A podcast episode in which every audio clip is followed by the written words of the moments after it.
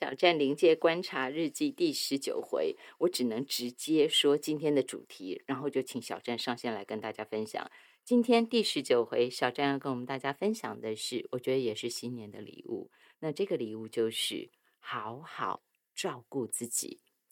要怎么好好照顾自己？就在这一集当中，他会提纲挈领、分层次的带领我们大家去看见该怎么做。为大家请到是临界观察者，他是小站。小站午安，您好。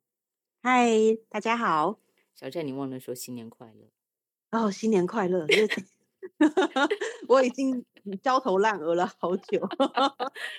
不过也很少有人能够说年初一本书，然后年底一本书，中间还有很多很多的事情同步一直在做，而且你不断在开课。所以我言归正传了，就是小站，请问在你自己的平台上头。人家都在等精装本，因为现在瓶装本卖卖的很凶，你好像一个多小时就卖光了，是不是？像博客来那些，好像一个好像博客还有听说有人 还在看那个倒数，就是好像十二点开卖，然后好像一点十八分卖完这样，一个小时十八分。有人在等帮我倒数计时，我听得很好笑。你是 我在看烟火，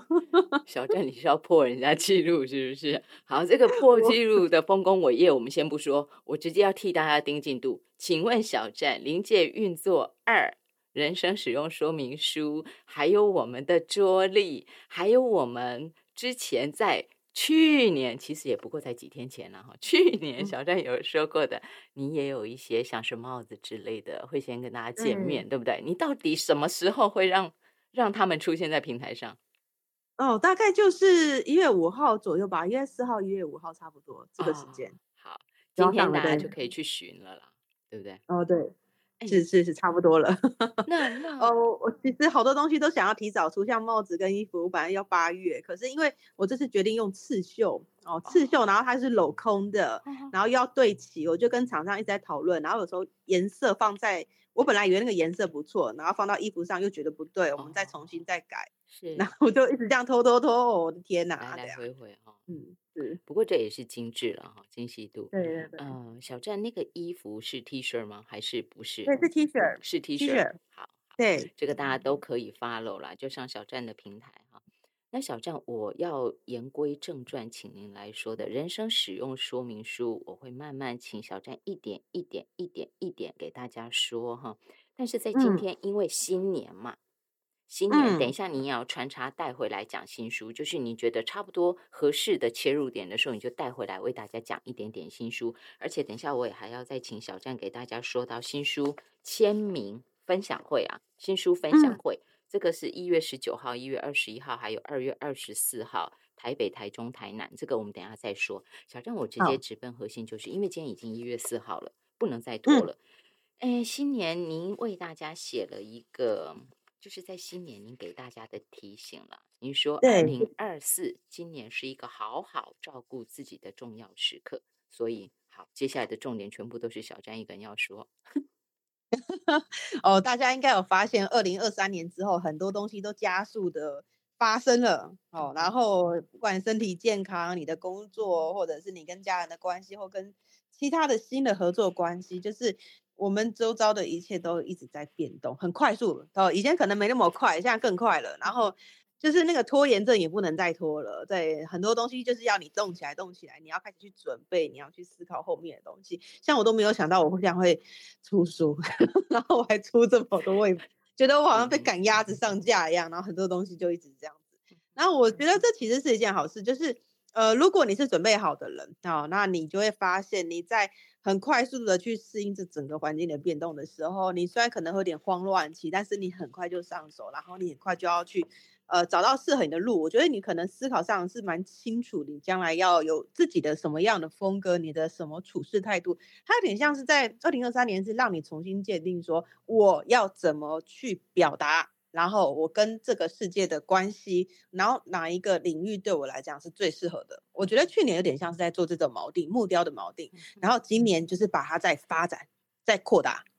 然后呢，今年就是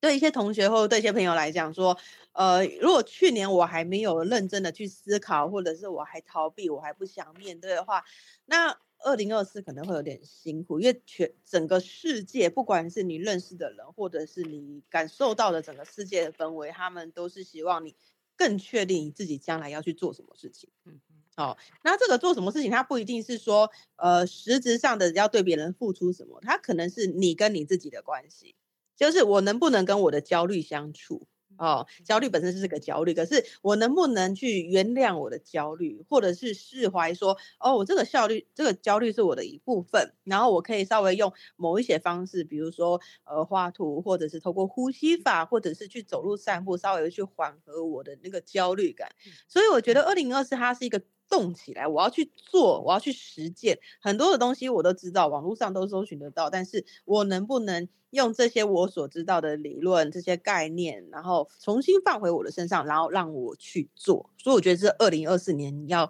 呃，很多所有人都会面对的。那对于我刚刚前面讲准备好的人，你就不只是对自己去做这些事情，你的影响就开始扩展了。你可能有更多的事业，然后更多的呃要去照顾的人。可是其实你在前几年已经把自己 hold 的还不错了。所以呃，我记得我们上一集有谈到说，不是有些人会发大财吗？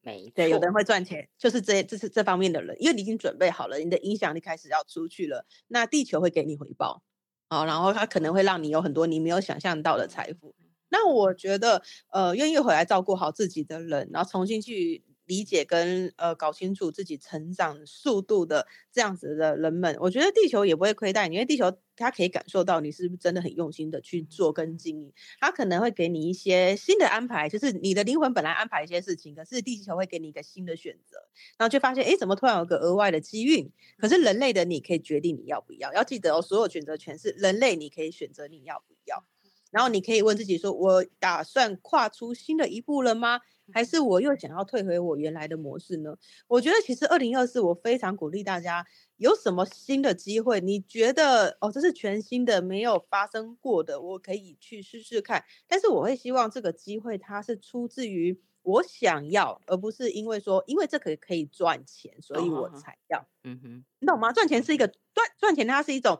囤积的动作，我要赚钱，我要囤积啊！虽然钱好像跟安全感有关系，可是我觉得二零二四年还是你要走出去。我要，我要学习，我要感受更多，跟囤积是两件事。所以二零二四年你要意识到，它是一个要让你走出去跟实践，然后它有很多那种动态的流动，然后呃，你就会出出现一些新的事情发生。那我都会鼓励大家多尝试，多感受，然后。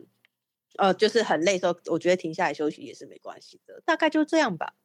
小站什么？大概就这样，很多哎，很多要做的事情。譬如说，你说那个做选择，我就突然想到了，我之前看到，我已经忘记我在哪里看到你的一篇文章哈。那当中就是你有讲到说，其实，在你出版了《临界运作》第一本书，你在去年一出书之后，陆续就很多人其实找你，就是有一些平台希望你。哦，可以录一些课程等等等等，可是你做的选择却不是，所以我就突然想到你，你说有很多我要做选择，但是你希望不是为了钱，嗯嗯，我就突然想到你自己的那个选择，你那个选择其实，呃，等于说，如果你答应开很多的课程，一来钱嘛，对不对？金钱，二来名声，这是这个世界就是这样，钱啊，名跟利是合在一起的。那为什么你选择说，就我自己看你那篇文章的解读，就是你安于现在这样，你要把你现在的该做的，你已经知道，你比如说你要出三本书，譬如说你有很多的，你已经有在带学员，你很多的课程，你要把这些事情稳健的做完，你可以跟大家分享，也让大家参考，说什么叫做不是因为那件事情很赚钱，所以我去做。我觉得我有我自己的标准。对我来讲，我上课的时候，因为每一班的同学状况不同，然后因为每一班他可能会因为季节，比如说冬天大家一定会冷，你会缩起来。有时候冬天它会让我们更容易会有疑心病。它有时候我们的情绪它跟环境是有关的，这个时代或者是最近又发生一些事情，所以每一班同学的心性状况、他们的个性状况，我其实会大概抓一个脉络，就是我会希望我在上课的时候我。可以更精准的，因为我会跟大家灵魂团队沟通，更精准的去抓到现在你所需要的，以及我能够提供帮助的。可是如果是那种录制的那种课程，我没办法，它是一个更呃一个一个更平面的，但是就是把每个人都当做是一个平面的一个标签，然后我就上课。但是其实每个人是有差异化的。我觉得我会希望我的课程或者是我的教学内容，它是可以更符合那一般同学的特质。我会希望我尽可能可以放大我的帮助，我的焦点是放大我的帮助，然后钱什么的其次。嗯哼，所以对我来说。嗯，我觉得可能以前当过很多有钱人，所以已经对钱能够买的东西已经有点麻木了。哦，还有，都有另外讲一下关于钱的议题，这稍微有点岔开来，就是我遇到很多人，他们呃很会赚钱，像像我爸，我说他只有公司嘛，他曾经讲说他年轻一个月可以五百万，然后我就想说一个月五百万，然后我就回想，可是我小时候怎么没有那种很那种生活很好的感觉？我其实我的小时候其实很多反而都觉得我们过得很贫困的感觉。然后后来就有一次，因为之前那个疫情的关系，我们不是要去领口罩，要拿那个健保卡嘛。然后我说我爸就常常去领健保卡。然后有时候我生病，我就就是我要看牙医什么，我要健保卡。我跟我爸讲说，哦，我要拿我的健保卡去看牙医。那我爸就拿出他的那个钱包，他一拿出他的钱包的时候，他突然飘出穷酸味，把我吓到。穷酸味，我就是他是个气场。然后我心想，哎。你爸不是都这边讲说，我年轻赚很多钱，然后我就算老了，那其实现在他现在月收没有那么高了，可能才十几，对，可是还是比一般人高。可是就是，可是他为什么打开会穷酸味？我有点吓到，我想说我妹妹月收的可能三万、三万、四万也都没有穷酸味，为什么爸爸会有穷酸味？然后我那时候就觉得很傻眼，然后我那时候想说。怎么会这样？我要不要给他买一个新的那个皮包？怎么那个皮包也太惨了吧？然后我家团队就突然说：“哦，是穆勒，穆勒。”他就跟我讲说：“他说这个不是皮包的问题，这是人的问题。”他说：“你有没有发现，你爸爸很喜欢省小钱，然后赚，想要赚大钱？嗯哼，对。然后他就真的是他做什么都很抠。他其实小时候他不许我们吃麦当劳。”不许吃披萨，我们不能吃外面的餐厅。我们除了别人请客，我们去外面吃饭，基本上我们都在家吃。因为我爸认为在家里面吃比较省钱。然后，呃，就是我如果你被他看到你吃零食或吃外食，他会非常生气哦。所以我们其实出去玩是不能住宿的，因为住宿要钱，所以我们要当天来浪费。就是说，你吃零食不是因为对健康不好被责难，是因为浪费所以被骂。对对对，所以。所以我们没办法，就如果想要买好一点东西，也会被他骂浪费。对，然后可是我爸他很爱玩股票，然后他就是省下来那么多的钱之后，然后一买股票就是那种几百万什么之类的，然后有时候就一赔，好就是几百万几千万就没了，然后。对，好，那我们就要再省吃俭用。所以我发现我的小时候生活是这样子来的，我一直都不觉得我们过得很好。原来都是因为钱一有了，我爸就拿去丢股票，然后我们就过得很辛苦了。你会觉得这样好奇怪？是，对。然后后来我就发现，人对钱的观念，人对钱，而不是钱本身到底多还是少，是我觉得的那种感觉。所以小郑，这个就回到你刚刚前面课题，您继续用这个例子为我们大家说，就是我们对金钱的观念，其实它可能不是我现在突然变这样，而是我从小慢慢一点一点被爸爸、被妈妈、被哥哥、被姐姐、被学校的老师、被这个社会，慢慢我就养成这个习惯了。我对金钱就是这样根深蒂固。对我来讲，赚钱是最重要的事，也也我也不是说这样错，就是如果以很经济很。匮乏的人来讲，真的赚钱是最重要，所以我才想要绕回来，请小詹你用这个例子再告诉我们大家，说我到底怎么正确的去看待所谓的金钱，跟我自己觉得该做的事情中间的那个平衡点。首先，我们要去思考到，比如说以我现在思考方式，我觉得我的收入，然后我取得的金钱，我的这个金钱基本上它就是满足我的日常所需。可能比如说我这半年以内的生活费、房租哈，其他额外消耗，或者是我公司的营运那些平台去全全部都要钱，还有我的猫咪它可能需要去保健，就是。呃，我需要去考虑到我的基本生活的这样子的支出，然后再来就是我的钱我存起来，可能是未来我想要买个房子，或者是我希望我可能有车，就是我也希望我的生活更便利。所以我的所有的钱的运用是要让我的生活更稳定，对，然后就是我的日常所需，然后我自己会做菜那些的，所以。对我来说，金钱它是为了要让我的生活是 OK 的。然后呢，我可能也会买点音，我其实很喜欢买 CD 实体光碟。然后我会去有一些让我漂亮的装饰品之类。我觉得我看了心情很好，它对我来讲是个投资，但是我不会买太多，对，因为我会斟酌一下那个让我心情好，它的价格也不要说超过那个量，基本上就是自己要斟酌那个呃价值的部分。所以其实。对我来说，金钱它是又来提升我的生活品质，然后让我过得舒服，让我觉得哦，这辈子其实每一天我不需要那么的操心。可是有一些人，我发现哦，我其实感多作业的同学发现，他们对金钱的恐慌是，就算他现在钱够用了，就算他的存款里面有几百万了，他还是对钱恐慌。他跟我爸那种状况很像。那我就发现，这种对钱的恐慌是因为。原来我在陪他们画图的过程中，我们看到的是他的爸爸妈妈一直跟他讲说，没有钱会怎样，没有钱会怎么样，所以他就会有一种，就算我有再多钱，我有一天也会饿死啊，有一天我然后可能可能发生战争了，我觉得怎么样？他的恐惧是还没有发生的事啊，听起来有点荒谬，可是确实就是变成是。因为他会想象着未来会有更多更可怕的事情，他其实是被恐惧推着，我一定要赚钱，我一定要加班，我一定要，我一定要，我一定要，然后他就会一直想要。囤积很多的钱，然后觉得更慌张，觉得钱永远不够用，然后要赚更多。然后他好像没有看到现在的自己，哎，其实我过得不错哦，其实我现在跟旁边人关系还好。然后他的焦点不是在现在，他已经在未来，而且是对未来的恐惧。所以这样子的人，他就觉得钱永远不够多，而且。通常你有这种对未来的恐惧，你就会去比较啊，邻居家说要存多少钱才够，然后谁谁谁投资赚了多少钱才 OK，然后谁谁谁，你就听到很多人他们被诈骗，一骗都几百万、几千万，你就心想，有那么多钱，为什么你还要还会还要去投资跟诈骗？就是因为他们觉得还不够。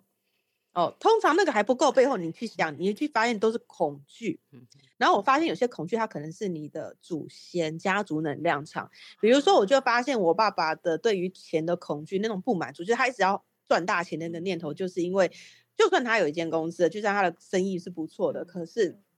他依然觉得他有一天会所有东西都没有，就是因为我爸童年他们是过得很辛苦，很很穷很辛苦。然后我的爷爷奶奶他们也是以前过得很辛苦。听说他们以前还没有房子，是住在猪圈哦，借住在别人的猪圈。然后我的奶奶她是裹小脚，她就每天就是踩她的小脚，然后去果菜市场去捡那些呃大家剥掉不要的果皮那些东西。对，她就是每天都是在捡这些食物，然后她为了要。呃，就算你要买肉，听说他们呃要因为想要吃些肉，然后他们就找海鲜，因为鱼类快到中午要过期了，然后他们鱼开始就大拍卖，对，就卖的便宜。我奶奶就去买那个快要中午快要烂掉的鱼，然后买一箱回来，然后开始下油锅去炸。嗯他就认为说炸过的时候那个鱼鱼腥味就没有了，接着放冰箱。然后就可以吃好几年，那个冰箱。所以我以前小时候去爷爷奶奶家吃饭的时候，我真的觉得他们的食物都有很很可怕的味道。然后后来长大才知道怎么回事，就是他们会把很多喜宴上的东西都包下来，就包回家。我还印象中很像很好笑，就是有一次吃东西的时候，然后。我的叔叔们，他们就是突然就是觉得，哎，今天这一锅菜怪怪的，那个口感不是不是一般家庭会做的，可是又说不上来，然后就问我奶奶说，哎，今天这个汤里面的料什么，它是哪来的啊？怎么？然后然后奶奶就说，哦，这是那个谁谁谁结婚的时候的那个汤，原来是我的呃叔叔，好像五六年前 结婚五六。然后小孩子都已经出生，都长大了，还吃他爸爸妈妈在婚礼上的那一锅汤。哎，其实其实我我觉得这个，我我 我笑就不好意思哈。您是因为在回忆自己的家庭的家族的事情，当然您您有权利笑，我笑是不礼貌的，很抱歉。但是就是这个可以看得出来，就是你刚刚讲的家族能量场，这种匮乏就会让他即便月入五百万。嗯，就是您的父亲嘛，他即便月入五百万，他还是不安的，对不对？对，哎，不要说那时候啦，就是你曾经月入五百万，这个很厉害的事情了。曾经，曾经，就就是我，我觉得这个是太辛苦的事情。所以说，其实我爷爷奶奶他们好像在我爸年轻的时候，他们因为那时候台北，因为他们在他们其实就一直努力的存钱，所以很厉害。他们在台北市买了七间房子，哇。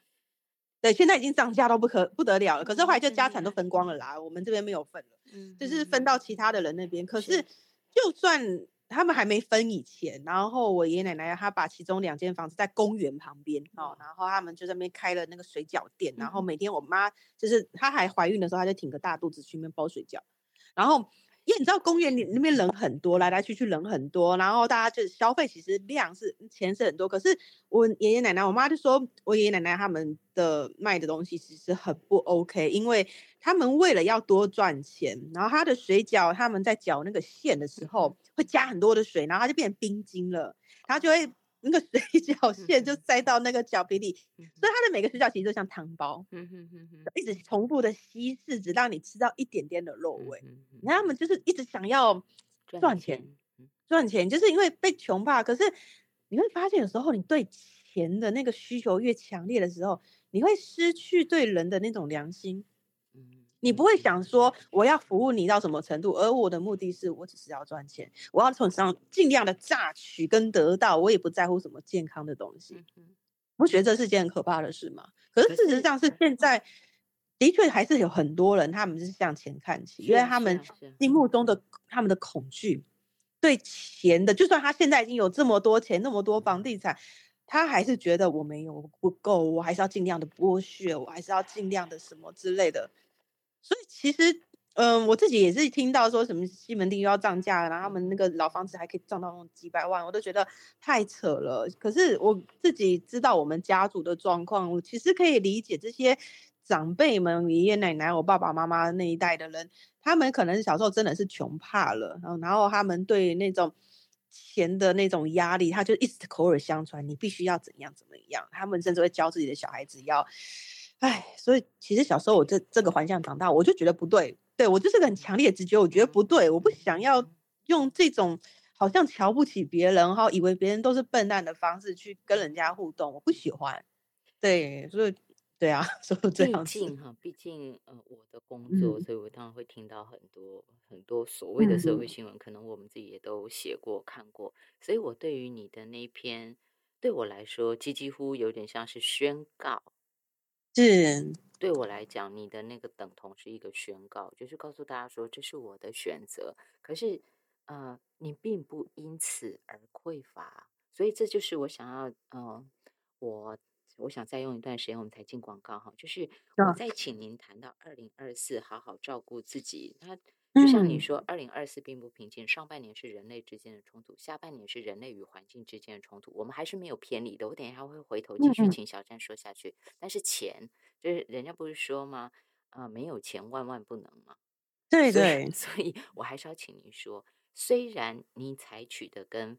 啊爷爷奶奶他们的方式不一样。可是你并不因此而匮乏，所以可以用您的例子再告诉大家说，可以勇敢做这个选择，不要只往前，就是我不要只看到钱呐，我还要看到别的。你可以用您的例子再跟大家分享一点点吗？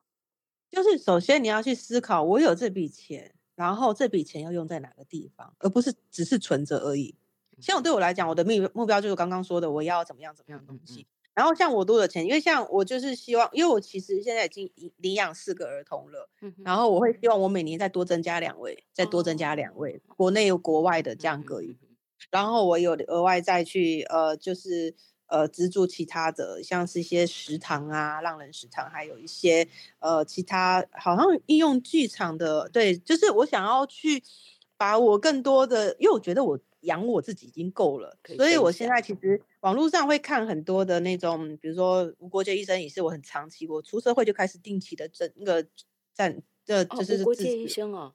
对啊，从我从我出社会开始就，现在也十几年了，对，然后对啊，还有绿色和平有有一阵子有，然后有就是我会看状况，有时候钱有 限，你没办法一直长期，所以我会斟酌，有时候。某一些地方取消，那某的我某一些我会再去资助，所以其实我经常会关注这种社会福社会福利的国外国内的，因为我觉得我已经够了哦，我觉得我我的生意目前还蛮蛮稳定的，同学的支持也让我很感动，所以以更长远来看，就算我要买我要买房子那个几千万，我可能还暂时达不到那个高度，但是至少我觉得我生活有余裕，我每个月捐个这样子几千几千块一两万，我觉得对我来说。成为一个能够付出的人是很幸福的事情。嗯，我真切的感觉到我是足够的。哦，也许我暂时有遥远的目标，我还买不到房子，可是我会真的觉得感觉到我收到的，它也可以流出去啊！我不只是帮助我自己，我帮助我同年龄的，或者是不同性别的，然后跟我不同肤色、不同文化的人，我会觉得很感动哎，那种会觉得我的我这个人活着，我知道我的。我们每个人寿命有限，我可能活到六七十我就没有了。可是我可以在我活着的时候，哇，我可以一直在默默的给予一些我认识、我不认识的人，然后我的那那一点点钱，然后可以让他们的生命中有一些新的流动。我会觉得这是一个对自己的满足，就是我不是只有我自己有活着，而是我的生命我可以同时滋养那么多可能那么大量的人群们。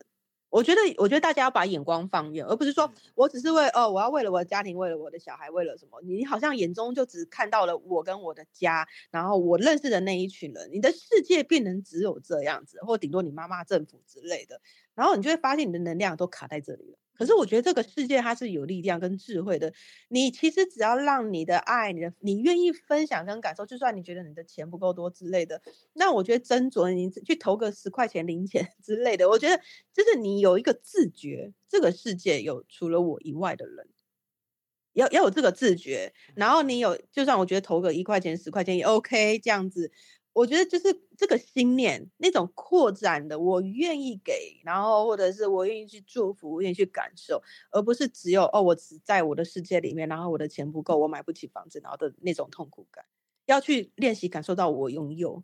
这件事。那其实当你开始感觉到我拥有，然后你会感觉到幸福跟满足。所以像我，我觉得。我的那些长辈们，他们虽然一直，他们后来就是有那么多钱，那么多的房地产，然后其实后来因为长辈过世之后就吵架了，大家都要抢那个最最贵的房子，有一间在公馆，所有人都要抢在公馆的那一间，真的，他们到后来已经势不两立了，所有的亲戚全部吵翻了，后来都再也没有联络了，何必嘞？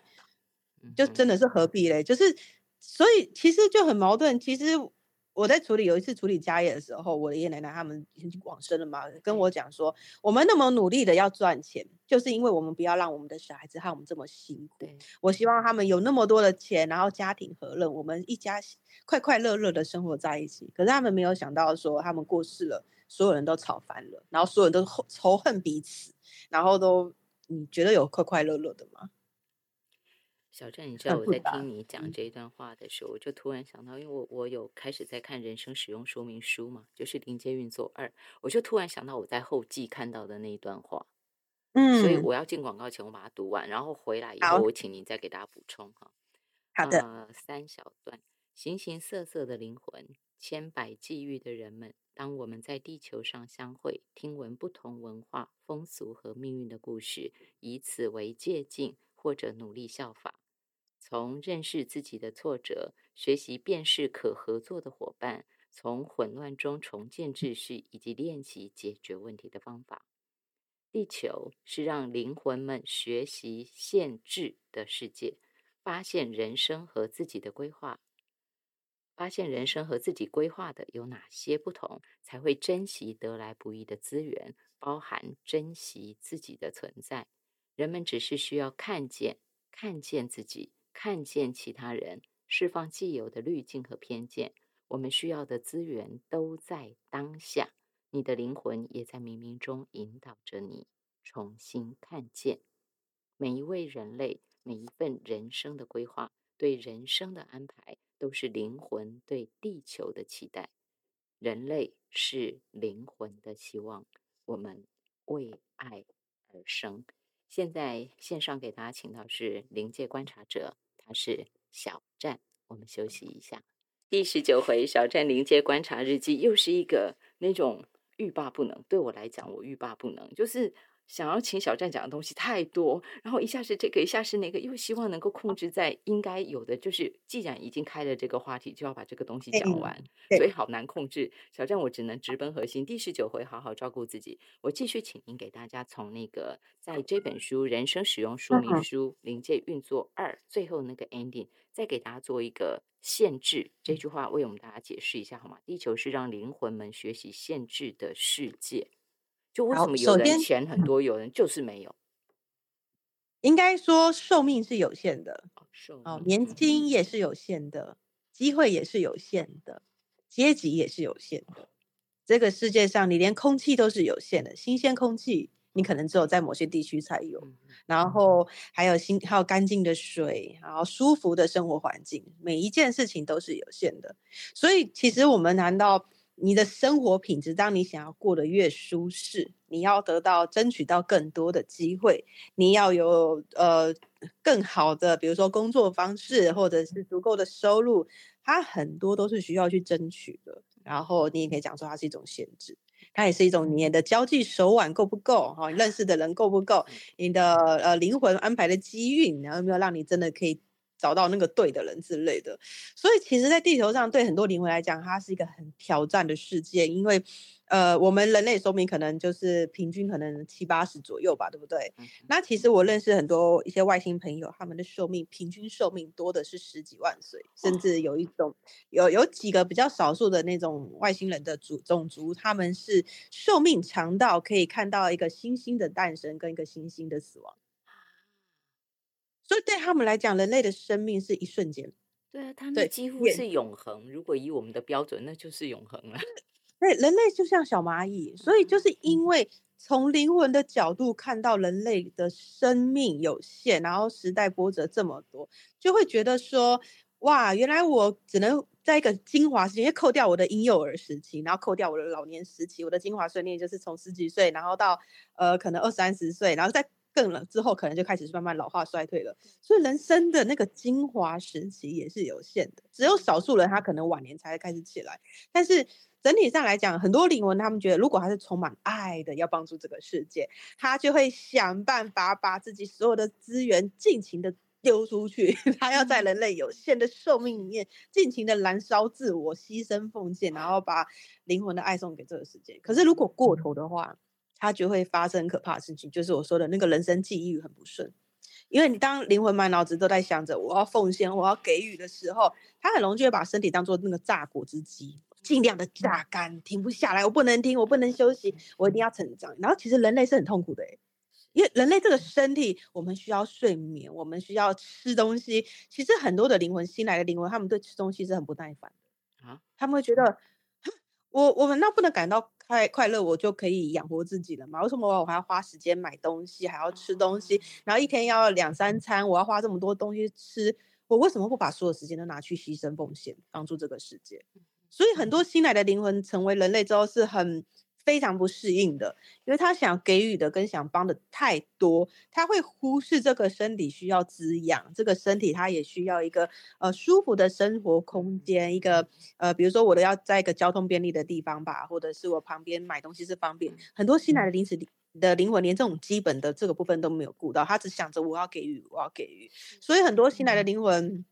其实这个时代有很多，因为你想想看，人口它其实一直在快速的成长，然后呢，很多新来灵魂就一直觉得说，我要赶快成为人类，我要赶快去帮助这个世界，感觉人越多就越混乱，我就要给的越多。可是就变成是，它好像变成一个恶性循环，因为当你一直要给的时候，那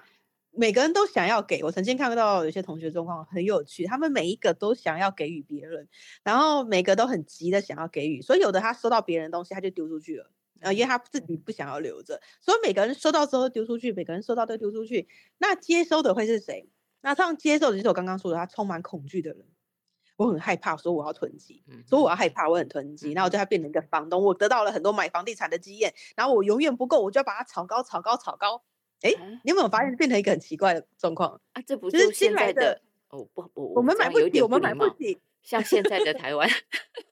我们买不起，我们买不起，新来的大家年轻人买不起，然后旧的说给我给我给我，然后我要把它炒炒炒炒起来，又要更多的钱。对，你有没有发现这是一个很好笑的一个生态？但是是事实啊，就现在的 现实。对对对，那那这个时候我们就要回到什么叫平衡？我也可以拥有哦，就是别人需要帮助，可是我也需要帮助。呃，要把那个意识就是拉回来，就是我刚刚说的，其实其实我从以前就在讲说，你要先把自己照顾好，你多的余力，你多出那一两块钱，你再捐给别人，再或者是你祝福别人，你稍微有点点想到别人，我觉得这个心念就很 OK 了，就是呃，也不需要说我一定要全部都给别人，我要我要所有的东西都抛抛抛之脑后，它就变成是我们会没办法去辨认谁才是真的需要去接收。然后我们自己也是包含，我们也是世界的一部分，我们也需要去接受一部分。所以其实最理想的一个社会现象是，我给予，然后呢，我自己也可以保留，就是至少嘛，五跟五就五五分，我自己五分，然后别人五分。但是如果可以的话，因为其实五跟五的这种平衡，我们还是有点局促，就是觉得啊，好像有点。有点比极限，但还勉强可以挤出那个五给别人，对不对？还是有点辛苦。我也希望很多人他能够调整到，慢慢调整到我是七，呃，我是很感觉我是丰厚，我是足够的，然后我再给出三，哦，甚至你可以让自己是八，我觉得我过得更享受、更舒服了，那我给出二，它不是一个问题哦。因为当你在一个更舒服、更有、更喜悦状态下，你给予的过程中，你的那个祝福的专注力是越强的。你就不会觉得哦，好痛苦了，我自己都快活不下去了，然后我还要给你我自己很多牵挂跟不舍。还有就是因为当你自己保留的太少的时候，你会给别人很高的期许哦，我希望你拿到这笔钱，你可以发大财，然后你可以帮助更多的人。可是如果没别人没有呢？别人他把这笔钱这个资源拿去做其他事情，他可能满足他自己，然后你可能觉得。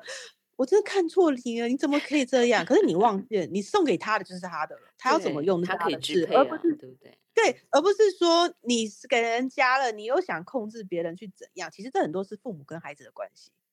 我给你一笔钱，我给你零用钱，然后我会盯着你的零用钱要怎么花。然后你买了我不喜欢东西，像我爸曾经他给我们零用钱，然后我因为小时候看人家又很喜欢画画，所以我就买漫画。然后我爸看到漫画就当着我面撕掉了。他就觉得我们家不该出现漫画。你的零 用钱，我其实是偷偷买，我其实偷偷买漫画，偷偷藏起来。就是，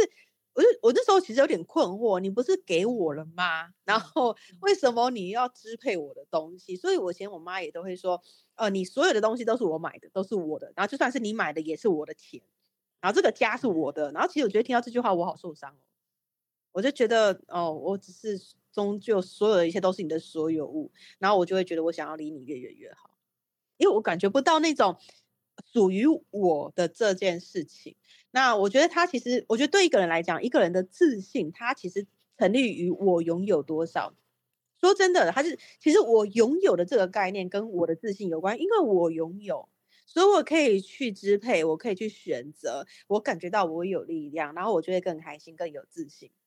然后我多的我再去分享，然后别人也可以感到开心。因为有时候你给过多，像其实我第二集有谈到，你给过多，别人拿到太多，他超乎他预期的时候，他会觉得愧疚啊！你怎么给我这么多？我只是跟你借一百，你给我两三千，我会觉得好害怕，我觉得有点还不起了。你说没有没有没关系，可对方会充满更多的愧疚，就是我怎么可以暂时一起来轮回，不敢离开哎，对对对，就是那个，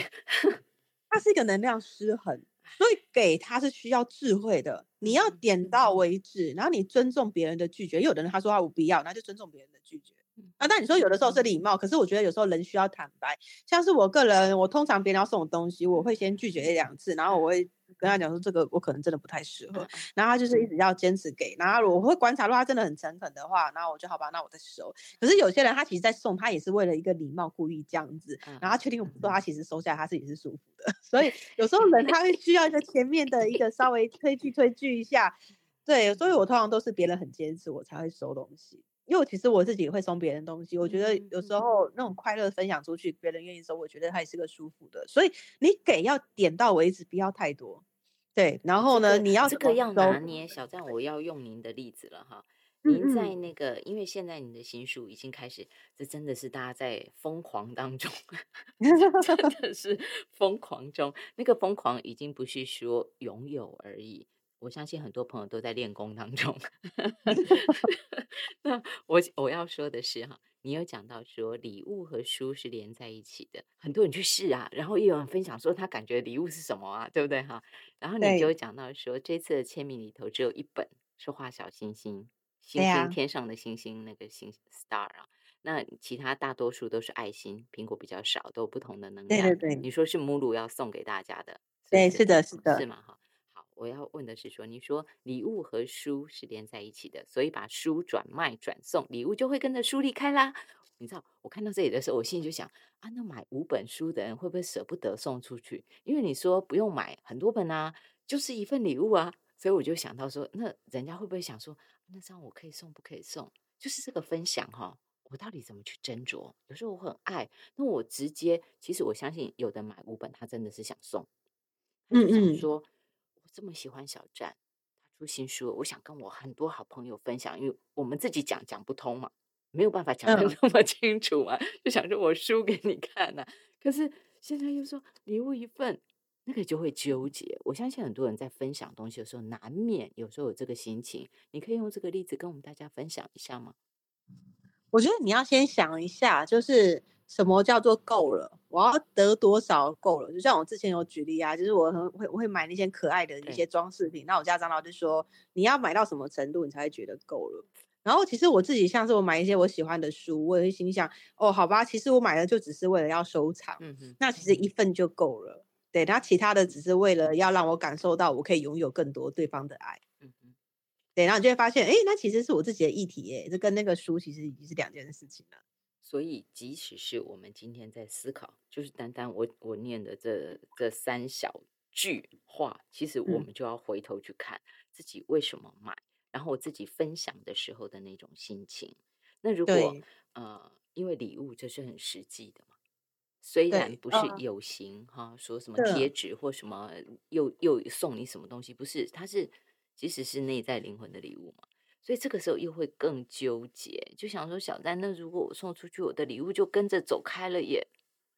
不会啊，我我说过啊，就是如果你买再多本礼，然后你礼物还是只有一份啊，所以这个礼物就跟着我了啊，对啊对啊对啊，好灵灵魂可以收到礼物，所以大家就不要怕，还是可以去送。对对对对对，我我对不起，其实我只是要告诉我相信很多人想要送啊，但是会纠结在这边哈，就安心的送。那我话题要绕回来一点，就是，呃，您在前头讲到了小时候，我们用金钱为例，因为像您在上一集第十八回，你有说有不少的朋友，他可能会迎来很，呃，就是很有很多的钱，对不对？有机会赚大钱哈。那我就不禁想，难免有人会觉得说，可不可以是我啊？但是我怎么知道我有没有准备好呢？我到底是已经准备好就会迎接大运的人，还是我需要好好的锚定自己？这个就在看，但是我绕回来说，小詹，你刚刚有讲到教育的这一点，你从小在爸爸妈妈、在爷爷奶奶的身上学到的东西，但是你选择没有被家庭教育影响，你选择做自己嘛，哈，所以我绕回来就是这一个很大纠结的课题，在您的书上有讲到，让我想到现在台湾面对的少子化的问题，为什么？就是您这句话。在第两一百六十四页，大家到时候如果有书，这是瓶装版的哈，瓶装版的。在台湾，现代大多数的灵魂们并没有打算经历痛苦与折磨的人生，因此相对看重父母性格的稳定。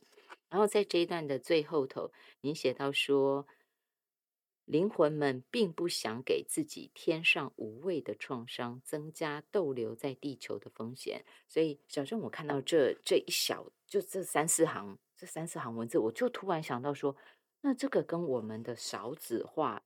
现在因为大家普遍不愿意生嘛，哈，我现在没有价值观哦，就是只是想从灵魂的角度带领大家看到说，我们现在面对的这种都是老人家，然后年轻那个小小孩越来越少，这种社会压力。它背后的从灵魂层面显现出来的那个东西到底是什么？最主要的是，因为灵魂它的角度是在更远的，它会在做轮回规划的时候，他会看到我身为一个人，我的能量流动跟我所居住环境的能量流动，跟当地的大自然、跟土地、气候、跟空气，它是一个上下垂直，还有左右整个空间感的巨大的能量流动。然后他们就会都会发现到同一个现实现况是，地球的资源正在大量的减少。人因为人类的开采、人类的活动，然后环境的污染会越来越多。老实说是这样子，所以还有再就是，呃，现在就是要从撇开灵魂层次，回到我们，比如说我们现在正直人类正的这些我们的灵魂们，就是也会发现说，哦，现在的社会社会也是因为我们人的。居住环境它会越来越狭小，然后还有房价的问题，然后还有整个生活品质的问题。我们像是像是以我来讲来讲，我就会想要选择，比如说更多的有机食品，然后还有就是让自己有重新去安排我的生活空间，我可能需要更大的空间等等，我会开始注重要提升我的整个生活的舒适度哦，然后而不是说只是呃活着有个房子可以住就好了这样子。然后当我们越来越去注重这种整生活品质提升的时候，我如果我要生小孩，举例啦，如果我要生的话，我一定会去思考我能够给他多少。然后尤其是当你生小孩，一定会思考到学区的问题。然后学区一定它就是有那个指定范围，哪个学校比较好。然后呢，你当然考虑到交通，然后学费，然后可能还要补习，然后可能保姆费，然后你就会发现，然后日常生活费用，你想要给他吃更好的，然后更营养的东西，他全部都是欠。然后 OK，我们在大概估算之后，然后我们会再回来去斟酌我现在的工作的收入，然后长期的规划，还有就是我的父母亲可能会老，我可能要去照顾他们，这是额外的费用。那在这么多我想要达到一个更好的品质的状况下，可是我的收入果就只有这个样子的话，那不确定因素很多，因为可能我的假设我是公职，我的收入就算是很稳定的，可是呃，如果像是有些天灾人祸之类事情发生，好，然后呢，可能有些额外的变动，我有什么足够的预备金吗？老实说啦，就是当我们开始考虑之后，我们可能觉得觉得说，哦，那我可能顶多生个一两个小孩子就差不多了，再增 加一个好像就房间空间也不够。你看现在卖房子都是两厅三厅，你没办法再更多的房间了，对。然后我们也需要那种个人的空间嘛，对不对？所以它其实就变成少子化，有些人就发现说，我可能连自己都养不起了。对，因为有时候天灾人祸带动，可能是有人想要投资股票什么之类的，可是股票它就会跟整个时代局势有关，它可能不是你一个人可以控制的，所以它就会变很多的变动性。然后，所以最后大家可能都会退而求其次，走那个保险牌，就是人少少生一点，然后呢，或者是呃，就是学区的安排，我们可能就不要太讲究了，然后或者是教育者什么东西的。就是有时候，当你对自己的期许越多，你会给你的小孩子或是其他人会想要给的越多。但是其实我觉得，像我父母亲就是忍不住忍讲回来，我们我们的家庭这个状况，就是我爸妈他们是很多小孩，其实都是为了要让我的爷爷奶奶跟上面的人开心因为大家都会说，哦，你结婚是要生福气。比如说生了我哥之后，就说你要不要再生一个女生？哦，生了我。然后就说，那要不要再继续生？然后又生了我妹。然后说，哎，你们家其实你们家开公司呢不错，那要不要再继续生？然后就一直生。可是重点是你没有考虑到小孩子之间会竞争。嗯嗯，每个小孩子都很喜欢妈妈，因为妈妈只有一个，可是妈妈有那么多的小孩。哦，然后有的小孩子大家很独立，比如说像我，然后我就会自己做我的事情。可是像我妹妹或其他人，他们想要随时随地黏在我妈身上。可是我妈是她还要照顾工厂，是老板娘。所以她没办法同时带小孩，又要同时去照顾那么多小孩，然后小孩子会打架，然后我我妈就叫我去维持秩序，然后我就很生气，我没有管好就打你吧。对，所以我小时候很讨厌我弟弟妹妹，对我非常的愤怒，我觉得我妈像母鸡一样一直生，一直生，一直生，然后好不容易这个长大一定听得懂人话，那我妈又生了下一个，没完没了的生，然后就变成是，那我爸就是脾气不好，他回到家就打小孩，所以我们其实一听到爸爸转钥匙的声音，我们就全部都逃到房间了。就是我们唯一能够在家里能够连接的只有妈妈，然后，然后因为爷爷奶奶重男轻女的关系，就是只有我哥哥会受欢迎，所以我们一去爷爷奶奶家，他们就抱着我哥哥，我们其其他几个就躲起来了，这样子就不要给他看到，因为看到之后他就会骂我们这些女生是呃扫把星啊，我们这些女生是给这个家里，他其实讲话好难听，就是很受伤，所以。我觉得，其实，在这样的环境下长大，生一个女孩子，就是可能在长辈眼中，她是一个不太有价值的这样子。然后，呃，父母亲没有空陪你，然后把你丢到安亲班，然后你学校跟人家吵架，有人偷你东西，还打你，抢你的东西，你回家哭，爸妈就说：“好吧，你就看开一点吧。”然后你就有一种很受伤，就是又我又不被支持了。然后大家都会说，因为你很独立，说你可以消化。可是我后来真的觉得。那个所谓越听话越乖的小孩子，其实他内心有更多的寂寞，而且还有就是放弃了，就是因为我很乖很听话，说你们不会爱我，你们只会去爱那个最闹的、最吵的，然后最要糖吃的那个。所以，所以其实到后来，我我觉得，其实我自己在这样环境下长大之后，我不觉得，呃，你要生那么多去迎合长辈的需求。然后，而且我觉得你真，我真的我很希望所有人，他是因为你有爱，所以你才生小孩，而不是你生小孩是为了一个交代，或者是因为别人都这样子做，所以我就这样做。但是你有没有问过你自己，其实你爱不爱小孩？我其实遇过很多父母亲会跟小孩子争宠哦。啊，比如说，哦，你是说先生跟跟儿孩子一起竞争他的不是不是孩子的妈妈，他的老妈妈也会跟我举例来说，因为我小时候就被打大的，所以为什么不能打小孩？它其实是一种竞争哦。凭什么我被打，你不能被打？啊，你有没有发现？哦，我们也是这样饿大的，或者是我们也是在这种环境下长大的。那你凭什么？那小孩子你们养的太惯，不能打？我们之类不能骂的？你有没有发现他是有吃醋？凭什么我以前啊对过那么差，你对现在可以对过那么好？就像因为我发现媳妇熬成婆一样，以前对对对被婆婆他其实虐待，以后也要虐待媳妇。可是你有没有发现，他其实很矛盾？因为你生孩子应该是你希望他可以过得对很好，你希望他可以看到希望，你希望他可以成为一个更健康、更成熟、更快乐，而且他可以有更多影响力。他不只是可以赚钱，他可以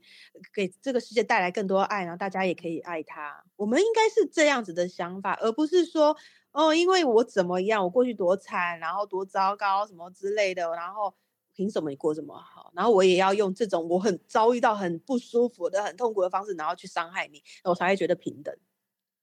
所以其实我说真的，我觉得很多人他的年纪是很年长的，甚至是很年老的，嗯但是不代表他有那个能力爱孩子。所以我们才会看到很多社会事件哦。说真的，回到社会事件，因为呃，在我以前我也是学生，也看到很多问题学生的状况。他们很多就是因为在家庭里面感觉不到爱，其实他们就会想要寻找爱，寻找同才的，或寻找外面帮派的认同感、支持感，然后有人称赞他，摸摸他的头，他会感觉到爱。谁能给他爱、给他支持、给他陪伴的时间，他就会往那个地方靠过去，就算那是帮派。好，就算那个地方它是吸毒的场所，是八大营业场合，只要有人能够给陪伴他，给他爱，他就会过去。其实社会事件就是这样发生的，因为大部分的人他生小孩跟养小孩，只是为了要应付上面人说，哦，你年纪到了，你要生了，嗯他有能力给爱吗？他有有那个品质，有那个生活的标准，帮助自己，也帮助另外一个更年幼、更无能为力的孩子嘛。所以其实说真的，我觉得现在很多社会事件都是要提醒我们。说伤害发生了，攻击发生了，而不是说只是单方面去惩罚那个肇事者，而是你要看到这整个结构，它有非常多，就是你忽视的那些阴暗面。很多人他没有办法给予爱，或者是他没办法给予足够的支持。那我们要怎么去补救这些阴暗的角落？我们要怎么伸出一个安全的网，然后才能跟制止这种另外一种伤害、另外一种攻击事件发生？你不觉得其实到后来这个我直接打断，听起来就很像最近在讲的那个类似像是校园霸凌啦、割喉对啊等等这些事情嘛，哈。但是我想，嗯呃，我回到您书上第一百六十五页，您有讲到说，就是像是二战后的婴儿潮，当时的婴儿，也就是我们的父母亲、祖父母，他们的灵魂规划是注重代谢时代的压力，就选在父母亲压力最大时刻来出生。你说每个时代灵魂都有投身轮回的考量，很难相提并论，所以代表说，现在的这些很年轻的孩子们，他们灵魂当初在来的时候，他们知道这是一个已经相当程度的呃环境也破坏了，然后人心之间的连结也比较少爱了，有很多的恐慌在里面，所以他们要共同来面对这个课题。那我绕回来就是说，小站，当我们已经看到这么多的霸凌、这么多的攻击、这么多的社会新闻，你有您刚刚有讲，不是只是单单惩罚那个人，嗯当然嗯，他要为他的行为付出代价，这是事实啦，在这个世界就是不得不这样哈，他一定有法律。但是除了这个之外，我们还要更亡羊补牢，还要看到问题的核心症结。所以，丹丹小站，你觉得这个时代的议题呀、就像我们看到韩国也是，也是非常的暴力啊，那个那个校园霸凌也是很恐怖的哦。所以您可以告诉我们说，到底这是一个什么样的时代议题？我们要做到什么？要看到什么？就是我们说了，现在这个时代，它其实比起以前的战争时期，它是开始可以注重生活品质，嗯嗯所以相对我们对爱的品质，它是需要被提升的。所以，当灵魂它如果有远见，它有意识到我们需要在这个和平时代，还要有创造更多、更提高的爱的品质，更多的守护跟呃培养的过程，它就会相对减少。因为当我们减少了这样子的名额，我们就有更多的资源能够去支持这些需要爱的小孩。因为我发现它其实是这样子的关系。我没想过，完全没想。所以这等同是灵魂，他们意识到现在不是不能讲意识，灵魂他们清楚知道现在的状况，所以大家共同决定就是量少一点，但是我们集中来学好它，来给予。还有另外一个部分，也是因为地球的生态不能无尽的那么多人类啦，人类其实少一点会比较好。说真的，对对对对对，七十几亿这个受不了，嗯，真的真的。所以我们接下来我们知道了。症结点在这里，那我们怎么做？我们就不是只是在单纯去说啊，我就赶快 push 我在社会福利上头告诉你说什么几岁到几岁国家养我给你多少钱，就不单单是这个问题，这是政策面，就他们谈嘛。但是心灵层面，我们怎么做？我的心灵层面就是，我觉得所有人都要重新去检视你自己、你个人，包含你的家庭带给你的影响，还有就是你过去可能你的成长环境，比如说教育，就比如说你的学校里面的一些师长对你的影响，还有就是你可能生活的某些文化区域的，重新去检视它。比如说，像是我就会发现，以前我我前国小的时候，我们。国小一班大概快五十个人，我那时候国小人好多，然后就老师他没，其实他没空一个一个认识你，他就带团体的，然后老师甚至有时候叫不出我的名字，因为我很安静，我不想要被人家发现，所以老师就说：“哎，你那个那个谁，嗯，那个坐在后面第倒数第二排，哎，我都是我都是这样被叫的，因为我非常安静，我不想要出头这样，所以。”呃，我觉得在以前那种人很多很多的状况下，其实老师就会特别偏爱那些比较活泼的、快乐的，会跟他们玩的。那其实这样人少之后，老师就不得不，哎，他反而变成精英化，每一个人都要照顾，每个人都要去。处理，我其实我觉得有时候精英化它是一件好事情，因为你可以开始把很多的标准提高，然后还有我觉得，尤其是现在现在层面社会有已经越来越多的心理学，大家开始探索。其实我觉得台湾很多心理学都是往国外好多年，国外都可能发展二三十年的书，我们这近几年才开始进来，就是我们台湾这边也开始意识到说。你的身心的教育，不管是你跟你的孩子，甚至是跟长辈，然后有人不是谈到关于死亡，我们要怎么去面对这些？他终于你我们愿意回到人的这个层次，而不是说你要赚多少钱，我要买很多赚钱的书。台湾真的很容易很习惯，就是为了那种赚钱赚钱赚钱走。可是现在我们开始要提升那种心灵层面对于爱的需求，然后我对我之间的爱，我跟我朋友的爱，我跟我家人的爱。或者是呃，对这个整个世界的地球的爱，它是一层一层的，每一个层面的爱是不同的。可是也只有我们重新去建立了这样的认知之后，我们才会知道我要给多少，他才不会伤害我；然后我要保留多少，然后我才不会感觉到匮乏跟痛苦。所以谈到最后，都是我怎么看待我自己，跟我怎么跟这个世界连接，很重要哈。就是，这是我。呃，基本上因为工作，我们总是不断在看说少子化、高龄化怎么样解决，以国家之力，请国家之力去用政策解决社会问题、解决国家问题，这是我们一般从舆论的角度观点会去切入的。可是我很喜欢有小站的这个角度。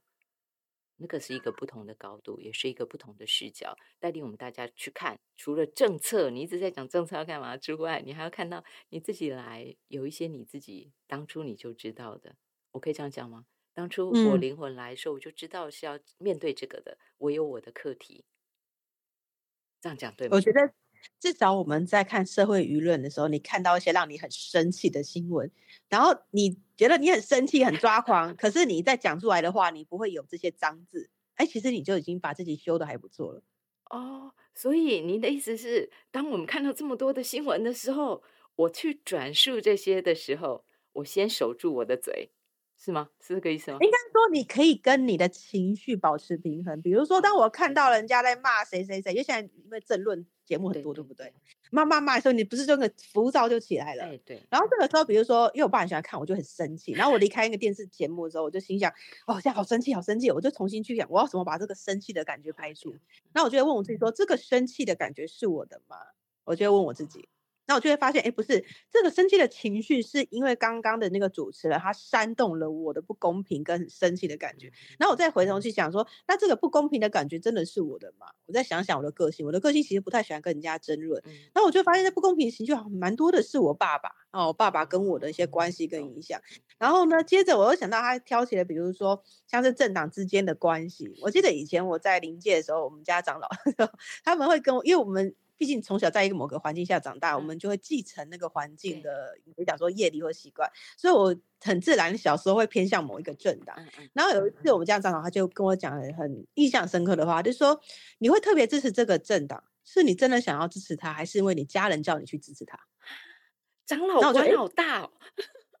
因为我们已经很熟了，然后他们要训练我，我觉得他们是要训练我重新去思考。什么是我要的？什么是我不需我不需要的？然后我就哎哎说的也是哦，为什么我会支持这个政党？仔细想想，那的确是我的父母亲是叫我去投这个政党。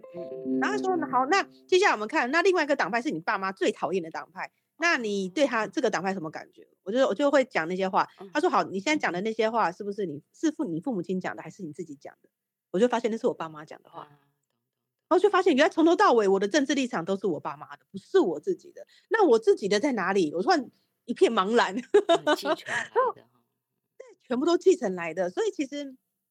我看到很多人在那边骂来骂去，政党什么什么时候，有时候因为可以看到能量关系，就看到再更细一点的时候，我会发现很多人其实，在政治上面骂来骂去，他们只是要发泄他的生活压力。他可能不认同这个症状，可是他只是在另外加上他的生活压力，嗯，然后他就把那个情绪加倍了。所以其实我觉得我们在生活上跟别人相处的时候，你可能想要聊一点政治吧，或者你想要聊某一个人吧，然后你会有些情绪被煽动起来的时候，你问自己说：这真的是我的情绪吗？然后我煽动是什么情绪？比如说仇恨，我鼓励大家一定要去恨那个谁，诶，所以我带来我在为这个世界带来的是仇恨吗？提醒一下自己。我刚刚说的长老官好大，就是我很羡慕，时 时有善知识在旁边提醒。但是我只是要说，就算我们不知道，可是小站陪在我们旁边，小站陪在我们旁边，然后我们有守护灵，这个大家都要回头去看书，人生使用说明书哈，里面都有写。然后一步一步看啦，我觉得不急。然后再来就是小站，我现在打断您的原因是因为节目时间。快到，所以我必须先请你，我只能先戛然而止，大家别怪我。我们继续请小詹继续说下去之后哈，但是在今天节目结束，请您做 ending 之前，有一点我要先跟您确认，因为我刚刚忘了先问你，你今天有准备要带我们做小练习或者是一个小功课吗？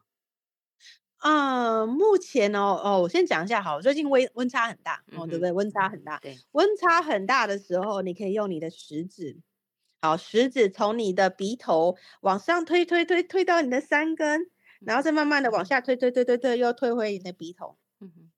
这样轻轻的往，这样一天大概来回三次就好了啦。然后这个适合你早上有点鼻塞了啊，或者是你最近呼吸，因为我们呃其实最近有一些感冒，还蛮蛮多人感冒的，对。然后我们就这样稍微活跃一下我们的鼻子，鼻子这边其实很多穴道，所以你就从你的鼻头往上推，推到你的三根，然后用你的食指再慢慢的往下推，推回你的鼻头，这样来回这样搓个三趟，其实它会帮助你的鼻子的血液循环会比较好，然后会可以比较减少打喷嚏，跟比较减少那种。呼吸道不舒服的感觉，大概就这样吧。这个没做太可惜，这么简单哈，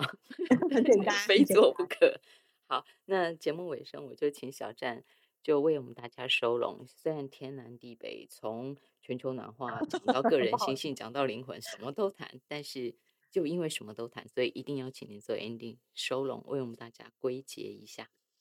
哦，好，呃，先提醒大家一下，因为新年开始，有时候看到一些新的新闻，大家会很紧张，会很害怕，觉得哦，今年好像一出一出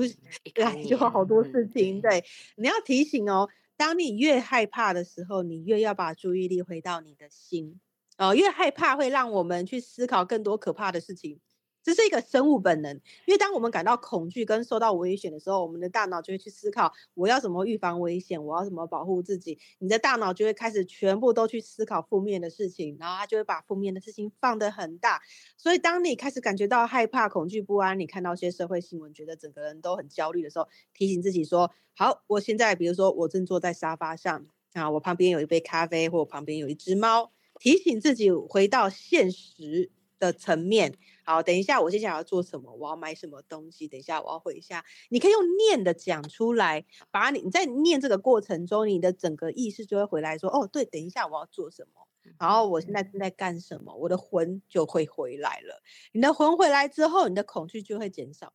它会很快的把你的魂都收回来，你的精神都回来，然后你又可以好好的过你的生活。要记得哦，会把自己拉回来。是，这是小站提醒我们的哈，时时回到我们的心，就像小站以前教过的，拍拍心轮，喊喊自己的名字，都是方法。哎，对的，在这本书当中还把它画出来哦，